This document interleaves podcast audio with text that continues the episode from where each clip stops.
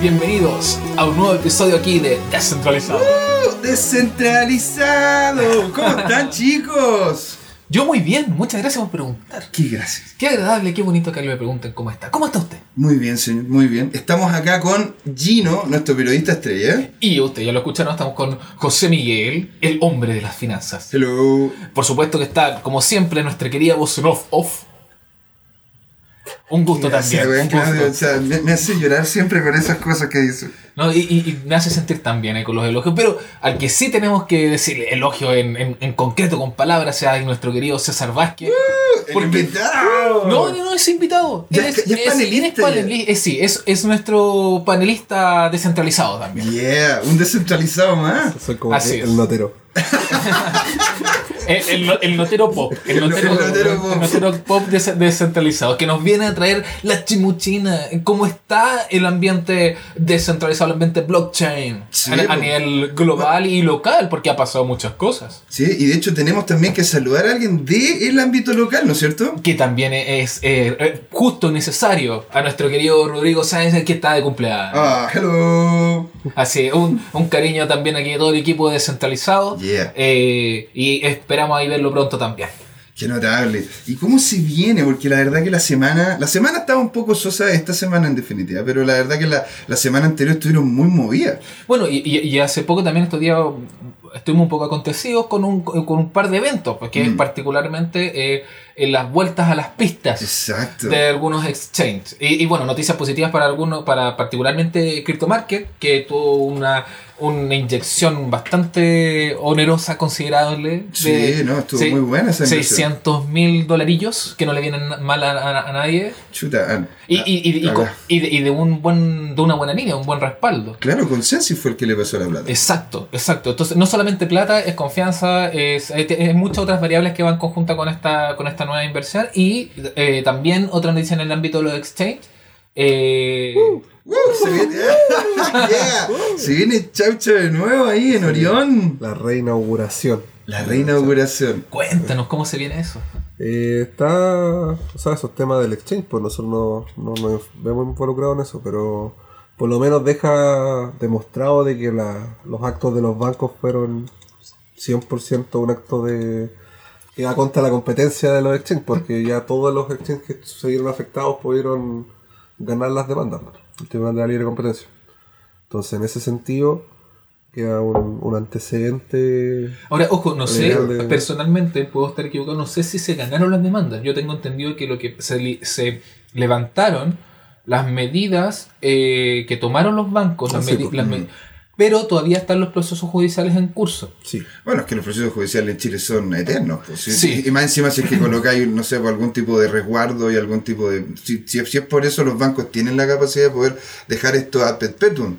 Pero la, la cosa es que justamente ya se validó en, en el sentido de que... que no lo ah, pueden hacer. No lo pueden Que- hacer. Que, que la medida, la- la- o sea, por lo menos, eh, claro, ya hubo un, un parelé, se levantó la medida de esta prohibición eh, con que tu- tirar los bancos a los, a los tres exchanges chilenos. Claro, fue un cachamán. ¡Quédate quieto! Exacto. ¡Eso! Y, y el tema ya más en detalle y ya todo el proceso judicial ahí se va, se- eso, como tú dices, es bastante lento, se demorará un, un buen tiempo, pero esperemos también que, que, que deje eh, la tranquilidad permanente Mm. pa- para este entorno. Lo otro que he observado también, que no sé si será parte a consecuencia de lo de los bancos o algo más eh, de marketing, qué sé yo, que han, han llegado a Chile más exchanges. Claro, Sobre todo Ah. el chen brasileño. Sí, pues estaba BitInc, lo- por lo que vi, creo que Ripio también se va a poner unas oficinas acá en Chile. Y, y con eh, buena publicidad, ¿eh? Sí, pues, sobre con- todo en el sector oriente ahí. eh, Sí. con todo el se ha boom. visto harto, sobre todo en los paraderos micro. punto de vista de- del, del crecimiento del- del- de la economía de las criptomonedas y del, del ecosistema, eh, está, se está viendo bonito esto dentro de este año. Y, y que, y que ustedes hayan vuelto a Orión. Onda, eso, O sea, también, que- eso también es importante porque de hecho ustedes partieron en Orión. O sea, que Orión vuelva y, y, y ab- y abre el mercado de la chaucha nuevamente.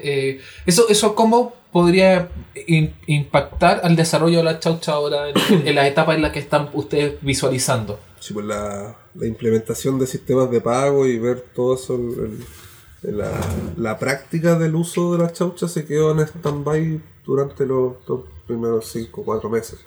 Claro. Porque en verdad no sé, o sea, nosotros teníamos chaucha y la gente de la comunidad siguió desarrollando, seguimos viendo el sistema, pero nos fuimos más al área técnica que al área práctica de, de- de la utilización, porque ya en- en- a principios de este año era potente la, la, la cantidad de personas que estaban usando chaucha, los negocios que se estaban, se estaban implementando.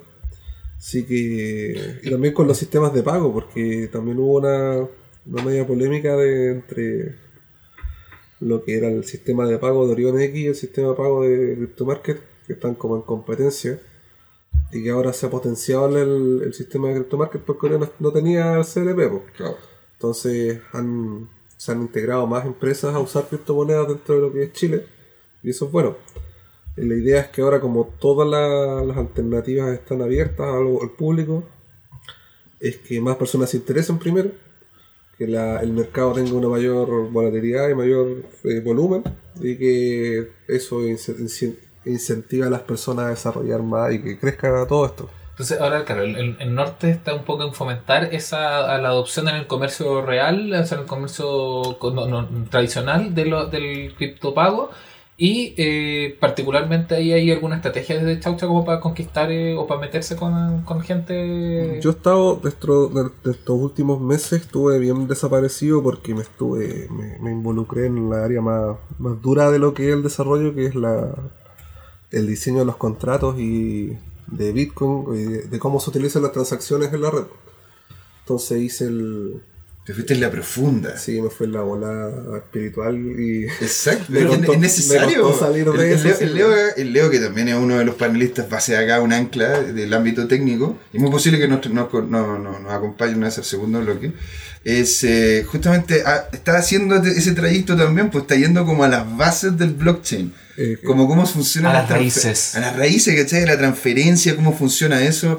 Y, Sí. tam- y también te ha hecho, te ha hecho como de repente incluso ver otro, otro tipo de, que no solamente son, son redes públicas, pues también son, son, son las redes privadas. Sí, pues también podéis desarrollar sistemas privados. Sí, por ejemplo, el, el- el desarrollo de Hyperledger, que es una red privada de un negocio, está basado 100% en la estructura básica de lo que es un blockchain, de lo que es una transacción, lo que es un activo y lo que son los participantes que están intercambiando ese mismo activo dentro de la red privada.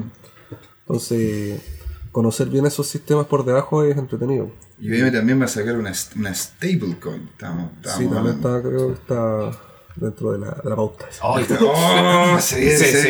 Pero antes, recordar también, ya que estábamos hablando de Orión X, Orión X o Orion X, como Orions. dígale como quiera. No, eh, vamos a tener que preguntar cuál es la, pronunciación oficial. Porque viene, para, eh, está invitado para el próximo miércoles eh, Robert, el Sí. CEO de Orion. Ahí le vamos, a tener que, le vamos a tener que preguntar cuál es la pronunciación correcta, adecuada. Y va a estar una charla a las 20 horas. Así que están desde ya invitados a escuchar, eh, a ver, a ver. a- Allí en, A verlo en vivo. sí, a verlo aquí en vivo. en, Ca- en, Ca- en A Cahuén escu- Cowork. Es porque también uno lo escucha, lo Sí. ve saliendo el paso. Está- estamos, estamos en José Arrieta 85, aquí en el Cowork Sí, de Cahuén, donde se hacer el live y el meetup. La casa que nos acoge. Exactamente. Eh, bueno, y ahora sí avanzamos, estamos, tenemos una, una pauta nutrida. Hay, hay- hay harto que hablar. hay que hablar, más allá del, del tema, claro, de, de Chaucha y lo que está viviendo los los exchange eh, en particular en, en este momento, muchas cosas que están pasando en- globalmente en el mundo. po. Y hay, hay un- unos conceptos que hay que definitivamente hay que tocar, ¿sí o no, don José Exact- Miguel? Exactamente, o sea, tenemos, tenemos no sé, pues, el- lo, lo que está pasando con Aging Coin, por poner un ejemplo, ¿no es cierto?, de lo que pasó con la diferencia de protocolo, no sé, porque hay una diferencia, porque nosotros en este momento tenemos el E ERC20, ¿no es cierto?, que es el protocolo base de Ethereum. Sí. Entonces, pero, pero es un protocolo que solamente permite la creación de un contrato y ese contrato es inmutable en el tiempo. Se supone que este tipo de protocolo, y ahí te invito César a, a- a como que no sé un poco, nos ilumine un poco en el tema, eh, porque el protocolo 1155, ¿qué significaría? ¿De que nosotros podemos hacer cambio en el, en el mismo en, el mismo contrato o es algo diferente? por lo que leí de la, de la propuesta de Engine, se basa más que nada en, la- en lo que es el proyecto de Engine por detrás, que es una implementación de, de sistemas para, para intercambiar ítems de juegos o acercar lo que son los juegos online o los cualquier tipo de juego hacia el blockchain. Lo que hablábamos un poco el otro día con el mago Nicolás Palacio. en el- Exactamente, en el- sí, bueno. La transmisión en el streaming. Dentro de lo que es el desarrollo de juegos, como lo dijo el Nicolás, hay hartos estándares, que son sistemas que ya están probados y que se han estudiado y que se han analizado como, como un estándar que puede ser utilizado como una, una librería, se le podría decir. O basarse dentro de ese estándar para hacer otro sistema. El más utilizado y abusado dentro del, del sistema de Ethereum Abusado, es el RC20, Pobrecito. que es como definir un, un activo. ¿Cómo, cómo, cómo, claro, eso para una persona de repente más, más menos en- entendida en el, en el tema blockchain, ¿cómo podríamos definir lo que es el RC20? El RC20 es un, un estándar para definir un token. Y un token es un objeto que vive dentro de un contrato inteligente que se utiliza para algo. Esa es la idea de la, la diferencia entre un token y una criptomoneda, que la criptomoneda es un sistema de intercambio de, de valor y el token se utiliza más que nada como una ficha para ejecutar una acción como, como en un juego. Por ejemplo, cuando tú vayas a, a, a los días a jugar, tú no, no- a veces no podéis con- jugar con tu propia plata, pues tenéis que comprar la ficha y... La tarjeta. Sí, puedo cargar la tarjeta y jugar con ese Claro. cargo. Ese, ese sería la, el, La homologación. la homologación. Y dentro de la, del, del proyecto de ellos están presentando un nuevo protocolo que es el 1155, creo que. Ah, 1155. Sí. Que intenta definir lo que son sistemas tokens eh, fungibles y no fungibles. ¿Cuál es la diferencia entre uno fungible y uno que no sea fungible? No me acuerdo cuál de las dos es, pero uno de ellos son sistemas que no se- o sea, son objetos o activos que no se pueden dividir o que la utilización los destruye. Ah, una vez que tú utilizas. Esos son los no fungibles. Claro, es, es- Los- es como un maná. Tú ocupas ese maná en el juego y se destruye. Creo- sí, el mago habló un nuevamente pensando en eso, comentó el, el tema del- de que, claro, que tendrían que ser eh, no fungibles para tener esta flexibilidad Sí, pues. Entonces la, la idea que es de, necesaria los juegos. de disculpe. lo que es el estándar que está, defin- está Y ojo, ah, el, el gran porcentaje de las DApps, de hecho decía que cerca del, no sé, más del, más del, más del 40% de las DApps Son juegos. son juegos, po. De NT Red de Ethereum. La red de Ethereum, ¿cachai? Sobre- con, con esa aplicación que de hecho mostró sí. en el Meetup el That's otro. Up. De That's Up, That's es muy buena esa página. página. recomendable, claro, eran como 1700 eh, eh, dApps que están ahí en eh, listadas Ujú. sobre la red de Ethereum a nivel, eh, nivel global. Y de eso, claro, efectivamente como 400 y alga, algo, y algas, Y algo, sí. eran eh, estoy e inclusivo. Está bien. El lenguaje, eh, era- eran eh, de juego.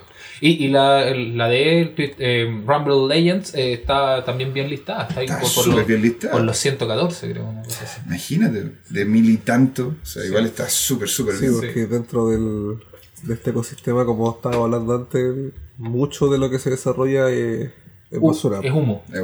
Claro. Cuando hay algo concreto, al tiro, claro, agarra a cierto nivel. Así Y, y este, y este tipo de protocolo lo que te permitiría, porque claro, estaría vinculado a lo que son justamente los juegos. Entonces, lo que a ti te permitiría este protocolo es que, que, que yo pueda llegar y volver a recuperar ese mana que, que yo ocupé, No, y- o, tiene otra, o tiene otra connotación. La idea de, de definir con, eh, protocolos Ajá. creo que viene de la idea de consensus, de que uno pueda definir algo, que las demás personas lo puedan uti- utilizar y en que entre todos conozcamos lo que es o lo que se está utilizando. Mm. Por eso el RC20 define qué es un token, cómo se le pone el nombre al token, cómo se genera el token y cómo se distribuye el token. Y, y ese protocolo está abierto, cualquier persona puede utilizarlo y cuando tú utilizas el protocolo de RC20, todas las páginas que analizan smart contract te dicen, ah, esto es un token o esto es tal cosa y tiene tal, tal, tal funcionamiento. Y eso es bueno para el, para el crecimiento porque uno puede hacer un código de infinitas formas posibles. Entonces si se define un estándar, uno por lo menos se puede basar en ese estándar y sabe que va a ser equivalente el funcionamiento para otro desarrollo en el futuro. Entiendo, pe- pero bueno, o sea, este, este tipo de protocolo a mí me va a permitir, no sé, hacer otro tipo de contrato que yo puedo como cambiar, ¿verdad? Dentro de Modificar. modificar. Por lo que entendí, es una, una mezcla de, de, de objetos fungibles y no fungibles dentro del mismo contrato. Y la utilización de esos sistemas dentro de, de la ejecución de un juego. Porque en un juego tú, por ejemplo, tenías el maná, que es algo que se pierde. Y también tenías un- una pala o una espada, que es algo que es Que único. fijo, claro. Y no podéis tener media espada, ¿cachai? Es Claro. algo 100% de que, que es irrompible. En ese Claro. O tu mismo personaje. Que tú tienes el, el- el derecho a tener tu personaje como, como estable. eh, y, y- y permanente y, y también, no sé, la- en- en- eventualmente eh, poder ocuparlo también en otros juegos, que es la visualización del futuro, lo que se viene con los juegos sostenidos en Sí, blockchain. o sea, el, el- el- el mago, el mago dijo de que uno podía ser el personaje, pues, y uno puede ir con ese mismo personaje a varios Ah, juegos. bueno, claro, y, tener distintas stats para distintas cosas y mantener eh, de tener una hay una Sí. relación más como eh, Ready Player One. que Sí, era- tengo que ver esa película, creo que era muy buena. Y todos dicen, no, pero es que esto es como Ready Player One, no la he visto, güey. Bueno, claro, No es- sé qué es. El, el- entonces, este, esta, y este estándar, el 1155, nos acercaría un poco a esa, a esa realidad. a, a la realidad del desarrollo de un juego, porque también Claro. existen muchos ítems que van cambiando en el tiempo y haciendo un smart contract es difícil escalar un, un juego. Uno hace el juego y ahí queda el juego. Entonces la idea es ser un poco más maleable, la- Flexible, pues, claro. flexible la- el desarrollo de un juego y la actualización y la, la- el funcionamiento La escalabilidad. Sí. y, y también, bueno, igual para los puristas, en muchas, algunas de las críticas que se, se mencionaban o, o- o- por el side, por el lado de, de esto, es que, eh, bueno, la, la gracia de la blockchain era la in- inamovilidad, la un- inmutabilidad de las cosas. Entonces, que los smart contracts empieza- eh, empiezan a agregar como posibilidades de reescribir ciertos aspectos como que va un poco en contra del espíritu de lo que es la, la inmutabilidad, pero, pero hay que entender estas cosas en, en su complejidad, en sus contextos, y pues, son debates que son interesantes de seguir por lo demás. Siempre, No, claro, hay- siempre hay gente que tiene... Y aparte los, proto- los protocolos uno puede tomarlos como no, pues, o sea, tú podés mantenerte en el RC20 o Sí, si es que quieres, ¿cachai? Podéis, podéis cambiarte al 1155 porque justamente es un juego. O interpretar de distinta manera el- con lo que ya está hecho. Ah.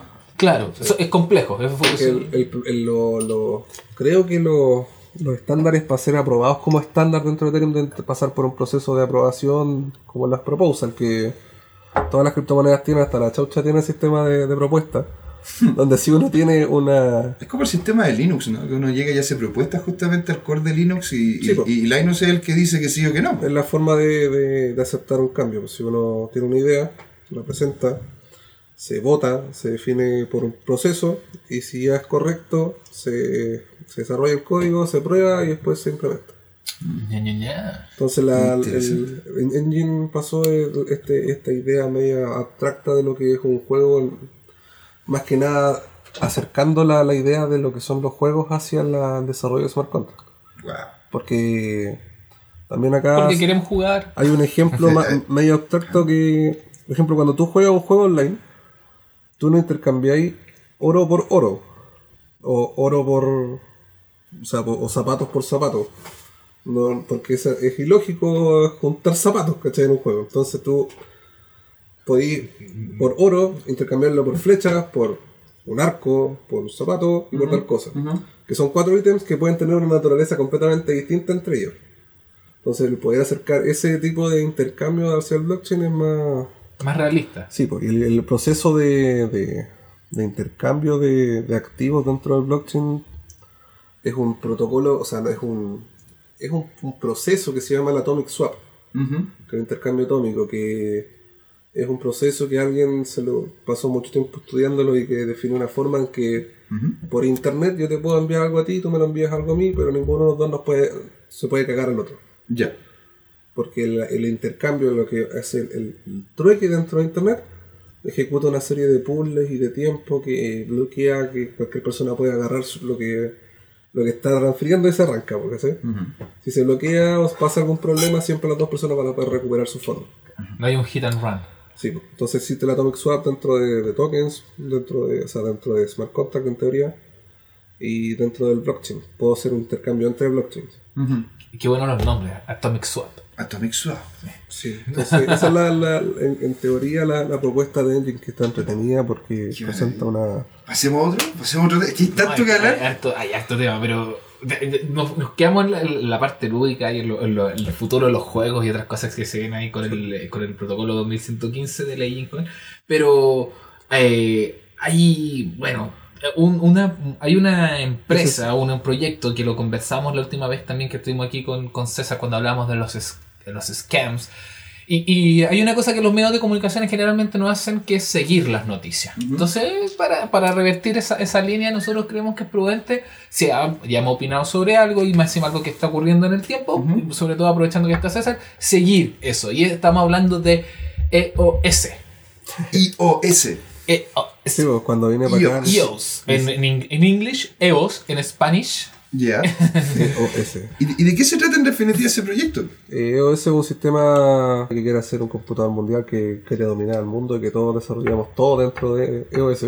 Pero no técnicamente eso también es Ethereum. Por eso mismo. un. Por eso lo- una, una idea repetida. Y es lo Ajá. mismo que Neo, que en China, y el otro proyecto que es ruso, que no me acuerdo cómo se llama, que todos quieren hacer un sistema que todo se pueda hacer dentro de eso. Y después va a aparecer el computador que quiere unir a todos los computadores mundiales. Sí, a es el salir computador universal y después el, con- El Skynet y Claro. el ¿Y cuál, y cuál es la gracia de EOS que se diferencia en una de esas, no sé, pues de Ethereum y otras monedas? Es una.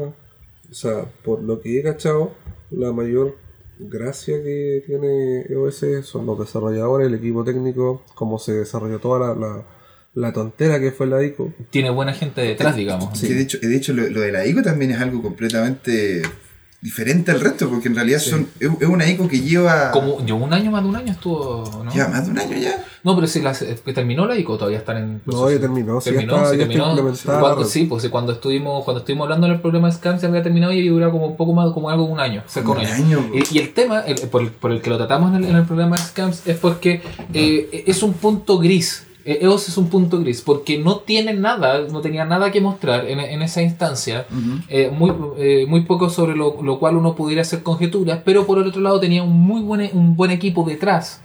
Eh, per- personas que habían que ya habían probado su, su valía en otros proyectos interesantes. Entonces es- era, era un- una un- un- esa, esa línea es- es- es que, en- Sí, pues. entre blanco y negro que, que perfectamente podría ser un gran proyecto y, tu- y- y una inversión interesante, como que perfectamente podría ser puro humo, y, y a- y lo único que iba a dictaminar en la realidad de eso es el tiempo. Y, y han, ha pasado cosas. Sí, pues en Han el tiempo cosas. desde que conversamos eso hasta ahora han pasado varias cosas entretenidas. Por ejemplo, la- Yeah. la, ICO fue desarrollada por una empresa que se llama Block One, creo que, que es la empresa que se encargó de desarrollar EOS. Y después de que se terminó la ICO, decidieron hacer las últimas pruebas y se creó la, el mainnet, que era el, el software que podéis generar un nodo y podéis generar la red. Pero como esta, este sistema no es un, un sistema tiene el, el- el protocolo del Delegated Proof of Stake. Primero tenían que elegir delegados para generar la red. Entonces se empezaron a, a pelear entre ellos decidiendo quién podía ser un nodo y quién podía generar bloques y quién no. Se hizo toda una, una votaciones dentro de las personas, de la comunidad y al final se decidieron por quiénes son los creadores de bloques y después entre ellos mismos se tenían, eh, se tenían que poner de acuerdo de cómo armar la red. Porque, por ejemplo, la red de Bitcoin se creó con Satoshi con un nodo y después otro weón se creó un nodo y ahí se creó la red. po. Y se pelea por cuál es la cadena más larga. Pero el sistema del Delegated Proof of Stake es una más de democracia. Entonces, si alguien quería partir la red hoy día, quizás los demás generadores de bloques no querían. Entonces tenían que todos ponerse de acuerdo y decir, ¿sabéis que ya vamos a poner la red o no la vamos a poner? Y ahí también hubo, hubo hartos, hartos dramas de, de comunidades y de gente que tenía Se puso- alta plata invertida en EOS que estaban peleando. pues. Se puso en prueba entonces eh, las vulnerabilidades del, del, del, del mismo, de la misma dinámica del, del Delegate Proof of Stake. Eh, no es una, una, un fallo, es una forma que No, no, funciona. es- pues. es claro, pues se, se- no, no digo, claro, no, no lo digo como, como en el- con malicia, sino como Sí. se tensó el, el- el- el- con un con proyecto de envergadura un, la, la- lo, que, lo que consiste en las, las, posible- las posibles aristas que conlleva este el, el tema de la- del acuerdo, del consenso, que a lo que nos invita esta, esta dinámica. la, la gobernabilidad que se le llama. La tenemos pendiente un programa más en detalle sobre eh, el sobre las las dinámicas de consenso. Sí. Eh, es, que, es, que es un temazo. Es un Es temazo. un temazo filosóficamente hablando, es un temazo socialmente hablando, pero, pero claro, entonces pasó eso, y se demoraron un buen tiempo en, en No, esta- como unas dos, tres semanas en- entre votaciones y decidiendo qué pasaba y después dijeron ya, sabéis que todos dieron el visto bueno, ya, partamos la red de EOS. Y ahí la empresa que desarrolló el código se desligó y la gente va a mantener la comunidad, va a mantener el código, creo yo, y van a seguir existiendo los sistemas. Y desde que pasó eso hasta ahora hubo un problema que alguien encontró un fallo grave en la red, tuvieron que parar la red durante un par de horas. Todos los generadores de bloque tuvieron que votar sus nodos, Ah, dejar el blockchain como está, ver el código, actualizarse y seguir de nuevo. Que eso también es medio...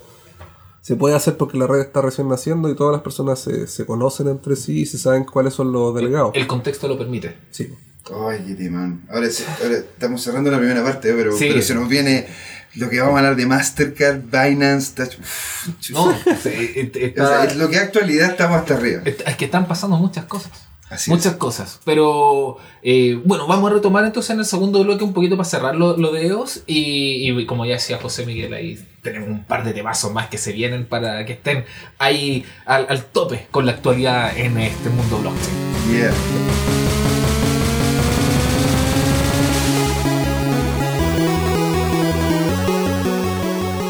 Bienvenidos a la segunda patita aquí en No hay Descentralizados. primera sin segunda y se viene muy buena. Así dicen. Sí, yo me, me- me- por si fue medio raro el, el cierre del- de la patita anterior, de la primera parte, y yo estaba medio confundido con los tiempos, así que ahí pido disculpas. Pero volvemos aquí con César Vázquez, eh, nuestro panelista ya descentralizado, eh, fundador de la Chaucha, cofundador también, porque que no hay que olvidar a, los a Ariel, decir- claro. El cuidador del código. El cuidador del código, mira. El, el, el warden. Ahí está César con una, con una lanza al lado de la puerta. De, Por supuesto, también estamos aquí con, con, con José Miguel, la voz en off, off, y estábamos hablando de EO. E- E-O-S. IOS. IOS. EOS. Exacto. IOS. Quedamos Eh, en que la red se lanzó. po. Sí. La gente votó con el proceso del DPoS, que es el Delegated Proof of Stake, y decidieron quiénes son los buenos que generan los bloques. Se pusieron de acuerdo y empezaron a generar bloques. Porque de hecho, ahí te sale, ¿no es cierto? La misma página, lo estábamos viendo acá, de que en la página de EOS te sale el bloque, que, que- quién lo está produciendo y quién es el que viene en la lista. Sí, como es un, un Proof of Stake, que es un- la diferencia entre el Proof of Work y el Proof of Stake es que no existe competencia de minería, sino que existe una, una, una lotería cada cierto tiempo para elegir quién puede generar un bloque, y el que genera el bloque, dependiendo de cuánto tiene invertido para, para entrar en este proceso, junta el bloque y se genera la ganancia. Es una minería más, más amigable con el ecosistema y es una forma de escalar. Y el, de, el Delegated Proof of Stake es otra otra eh, implementación, otra idea a partir de la, lo que es el Proof of Stake. Claro, que nace para superar el Proof of Work, que es Sí. el sistema estándar que, que se, se está ocupando hasta el momento. Es, es una bu- buena es, es bueno verlo en un proyecto tan ambicioso, tan tan grande como EOS, pues sabemos la, la plata que ha juntado, que eh, verlo en práctica. Eso, Mm. eso, es, eso es interesante, es un buen experimento a, a nivel macro social. Eh, pero bueno, no sé si quieres cerrar con el tema de- EOS. ¿Tienes algo más que decir al respecto de.? Eh, yo quería hablar sobre lo- el funcionamiento de la red, porque Por como favor. es un Delegated Proof of Stake, funciona completamente distinto a lo que Ethereum o Bitcoin. y si lo podemos conocemos. explicar entonces, claro, mejor. Entonces, la la, como se, la gente que tiene EOS tiene la posibilidad de votar por un delegado. Ujú. Entonces votan por el delegado y se elige a, un- a una persona que es el generador de bloques. Y dentro de un grupo de delegados ellos se van turnando forma aleatoria, creo yo. No sé cuál será el algoritmo específico. Y se van diciendo, ya, tú puedes generar bloque, después él genera el bloque y el generar bloque. Y eso hace que la, la escalabili- escalabilidad de la red sea, sea importante. Y se han visto números bien importantes dentro de lo que es EOS en su funcionamiento. Por ejemplo, ahora estaba viendo el EOS Network Monitor, que está marcando eh, transacciones de, Sí, porque le colocaron estrés, de hecho, a la red, sí, ¿no es cierto? Y, de, de 600 transacciones por, por bloque, cuestiones violentas. Creo que hicieron, una, violentas. hicieron una prueba. Un amor de- violento nos fue- fulminó la blockchain. Eh, ¿Dónde está esto? El EOS están. Creo que el, el all-time high de transacciones por segundo fueron 3097. 3097 por segundo. ¿Y cuántos logra, logra hacer el Bitcoin? Como 3 o 4. 3 o 4 por minuto. Sí, pues, entonces estas estas implementaciones, ideas así medio abstractas como que permiten que la o sea, le eliminan la, la descentralización al proyecto porque elegir delegados igual está centralizando las niveles de confianza en personas que van a generar bloques correctos, Claro. pero permiten escalar de mayor forma, como lo que también estaba presentando Mastercard o lo que son stablecoin o el Ah, lo de Mastercard. Eso sí, sería interesante ahí conectar, que otro tema que tenemos pendiente lo, de- lo, de- y lo de Mastercard. ¿Qué es lo que particularmente lo que están haciendo en, en esa línea? Eh, Porque Mastercard, de hecho, en su principio era como no las criptomonedas y ahora están metidos de lleno con ellas. Si no puedes contra ellos. Claro, porque de hecho, el, el- pero, pero ellos quieren utilizar un sistema, ¿no es cierto?, que permite lo que es la transferencia más efectiva a través de blockchain. Pero eso es abierto, es cerrado. En, la, en teoría es una presentaron una o sea, ellos presentaron una patente una al- la oficina de patentes de Estados Unidos de cómo mezclar las transacciones dentro de su plataforma con transacciones de criptomonedas para poder hacer una- un intercambio entre criptomonedas pero utilizando la plataforma y los sistemas que tiene Mastercard. O sea, Entonces sería eh, como una, una relación entre el crédito, creo yo, y lo que es una criptomoneda. Porque el mayor problema de las compras de, de con criptomonedas es el tiempo y la volatilidad del precio. Entonces, si tú haces el, el, el proceso de verificación prácticamente cero, no tendríais volatilidad del precio. Mm. Porque automáticamente le mandáis algo y ese valor existe en el tiempo que estáis haciendo la transacción. Claro, Pero si mandáis una plata, por ejemplo, en Bitcoin, y dentro de los media hora que se, o 20 minutos que se demoran en verificar, la web subió 20%, ya automáticamente al momento de que se verifique, la otra persona ganó plata. Mm, Y no existió un intercambio justo. claro. Fue un, un- Todo por el delay que se genera. Sí, pues entonces la, existen sistemas de escalabilidad para intentar hacer la mayor can- cantidad de transacciones por segundo y un escalamiento fuera de lo que es un blockchain, sino que utilizar solamente el blockchain para verificar problemas. Ser un intermediador dentro de lo que es el funcionamiento de, la, de un- de una economía o un ecosistema de criptomonedas. Entonces no necesitáis ir escribiendo transacción por transacción, sino que podéis seguir haciendo transacciones fuera de la red. Y cuando existe un problema, alguien diga, sabéis que esta plata no es mía o esta plata pasó tal cosa, va, se verifica contactando lo que es el blockchain y se ve la- el historial y se dice, sabéis que esto es correcto, esto es incorrecto. Ah, es como tener un segundo libro de cuenta. Entonces Sí. vais, vais anotando como los dos al mismo tiempo, pero uno es uno es completamente completamente inmutable una vez que ya se haga la... Entonces tú podés ir, ir para atrás y viendo las transferencias. Que es muy del sentido originario de la- Sí, pues. del, del, del, eh, del libro de contabilidad inmutable, el con- de los conceptos Sí, más pues. básicos esenciales de, de- Mira que- de mira la que blockchain. O sea, creo que, no sé si es la, la palabra correcta, pero sería como un, un canal de pago. ¿Ellos quieren generar un canal de pago descentralizado? ¿O, o- No, o ellos, son- o ellos quieren utilizar tipo como Red O sea, así no, cerrada? no creo que sea descentralizado algo que haga Mastercard. po. No, claro, difícil. Pero la idea es que poder, yo creo que deben estar interesados en la tecnología de lo que es la cuestión, Mm.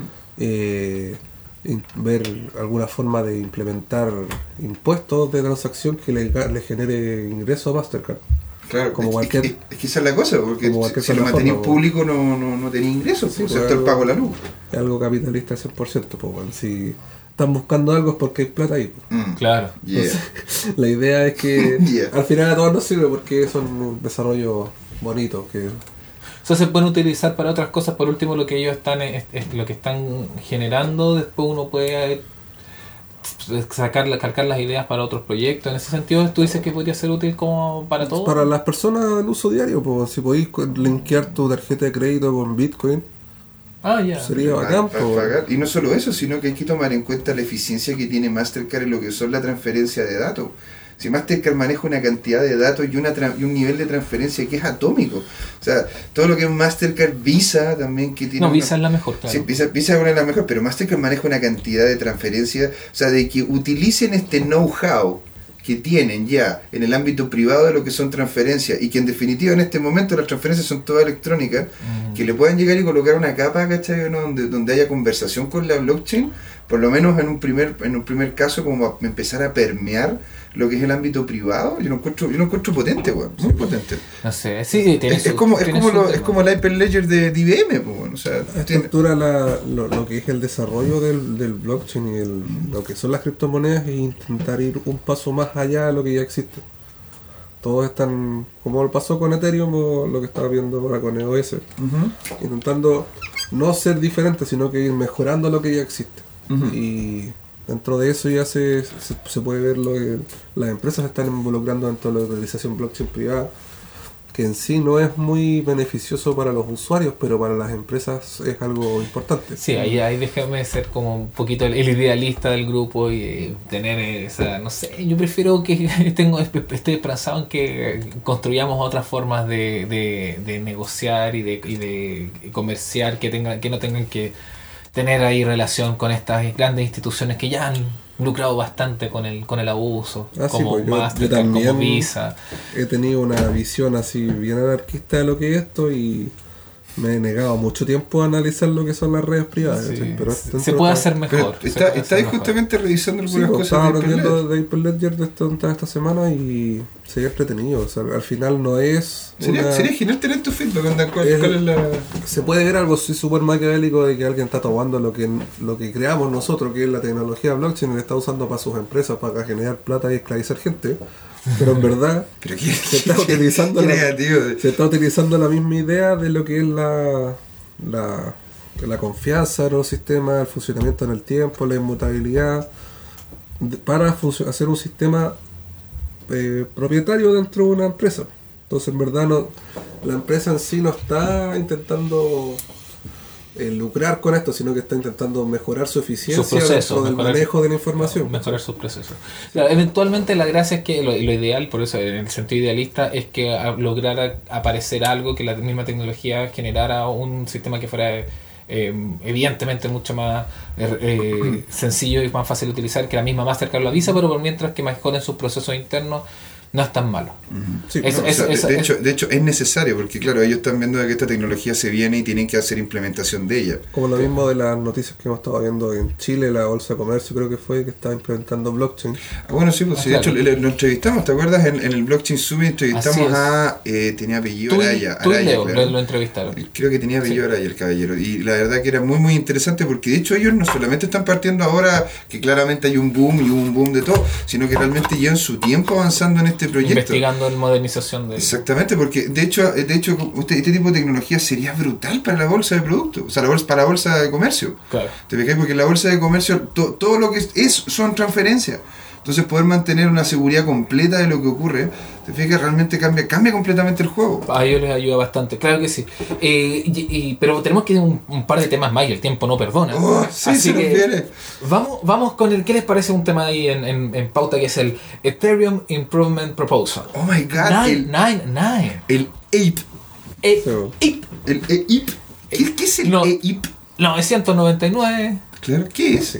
Ya la, la idea de lo que es el EIP creo que viene de lo que es el BIP, que es de Bitcoin, que una la- nace de la, de la escuela del código abierto, que es una forma de decidir qué se, qué se implementa y qué no se implementa en un sistema que nadie controla.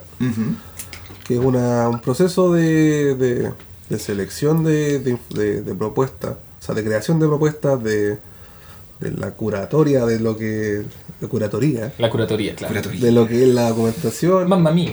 la, la discusión abierta de lo que es el la propuesta, eh, una votación, el desarrollo del código, las pruebas del código y la implementación final dentro del sistema. Ah, es un procedimiento. Sí, pues. entonces dentro de Bitcoin han existido muchas implementaciones entretenidas que han sido como el que son a- solamente enfocadas al código, no en lo que es algo filosófico o algo político de lo que es Bitcoin, sino que solamente cómo funciona el nodo por dentro.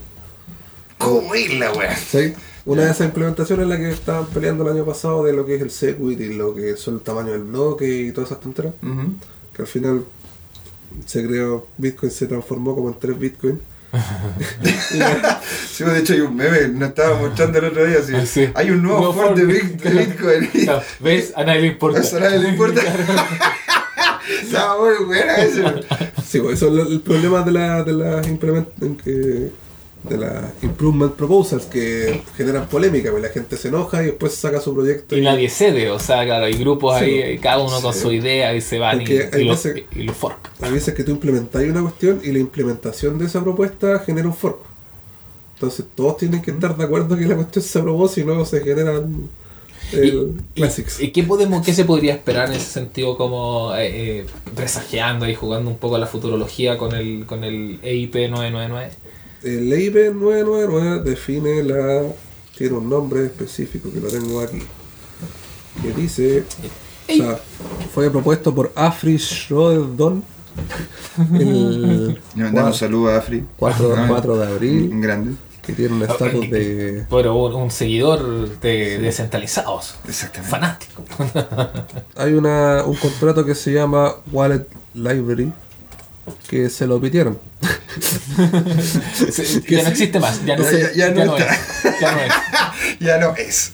Fue chistoso porque es parte de los proyectos que se llama Parity, que es un desarrollo de wallets y librerías para que la gente desarrolle eh, wallets o, o smart contract con su, su, su desarrollo. Y crearon la librería, la Wallet Library, y la dejaron abierta como smart contract para que todos lo vean. Y la gente lo utilizó para hacer transacciones. Creo que lo más necesario era lo que permitía eran las multisig, que son una dirección que para ejecutar una transacción necesitáis más de una llave privada. Entonces podéis tener una organización en que cinco personas que son la cabecilla del grupo, todos tengan un pedazo de la llave y te- todos tienen que juntarla como los Power Rangers y hacer la transacción. Como el, como el Capitán Planeta. Sí, po, Corazón, Sí, agua, qué bueno. fuego. Pero te digo una cosa, para llevarle un poco a lo que es la realidad, eso también se le puede llamar a la multifirma. Cuando tú tienes un proyecto en el cual más de alguna persona tiene la posibilidad de girar fondo, es necesario otra firma más que valide la anterior. Sí. Entonces, en ese sentido, claro, no Entonces entiendo. el multisig eh, creo que era no sé, está- se podía utilizar con este smart contract. Y un- una persona que con poco conocimiento de lo que es un desarrollo en smart contract se metió a ver, a aprender y cachó que había un- una, una función que no estaba muy protegida El, el botón. y, y lo apretó y se pitió el contrato. po.